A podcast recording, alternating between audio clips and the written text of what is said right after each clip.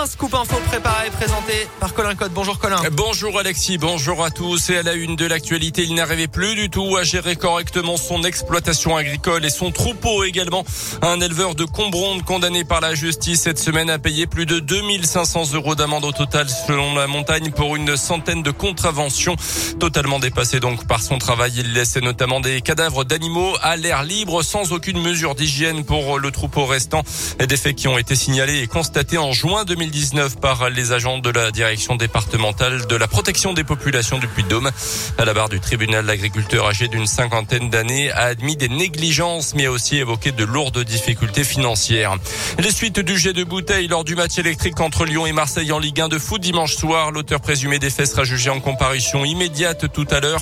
C'est donc lui qui aurait lancé le projectile depuis une tribune touchant à la tête le Marseillais Dimitri Payet et entraînant donc l'arrêt définitif de la rencontre. Une réunion de crise doit se tenir aujourd'hui entre les ministres des Sports, de l'Éducation nationale, de la Justice, de l'Intérieur avec les dirigeants du foot français pour trouver des solutions.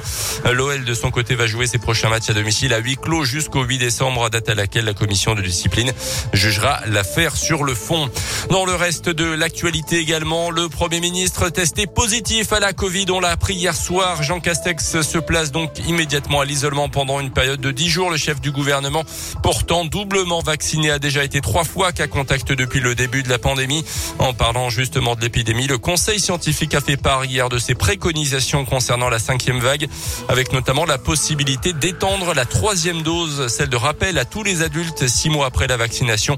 Une dose qui sera dans tous les cas nécessaire aux plus de 65 ans et aux personnes fragiles pour prolonger la validité de leur passe sanitaire à partir du 15 décembre.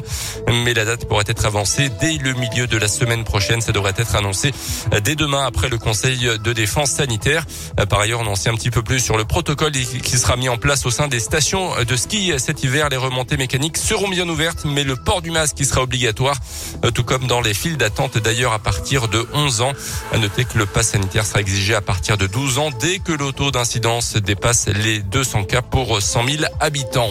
142 millions de repas distribués en 2020. Les Restos du Cœur lancent aujourd'hui leur 37e campagne hivernale. La majorité des bénéficiaires sont des personnes seules, souvent des femmes et de plus en plus jeunes. Un mois et demi d'absence pour le Fidjien Apizai Nakalevou. Le joueur de l'ASM a été touché par à la main et opéré lors, il a été blessé lors du match entre le Pays de Galles et les Fidji il y a quelques jours. On suivra Lille ce soir en Ligue des Champions de foot, cinquième journée de la phase de groupe contre les Autrichiens de Salzbourg à 21h. Le Paris Saint-Germain jouera demain soir sur le terrain de Manchester City. Et puis bravo aux Français, la France qui brille aux États-Unis de l'autre côté de l'Atlantique. La saison 4 de la série française 10% a été primé hier soir aux International Emmy Awards, la série sur les agences de stars du cinéma. Lancée en 2015 sur France Télévisions, cartonne aujourd'hui sur Netflix. Merci beaucoup Colin, 9h03.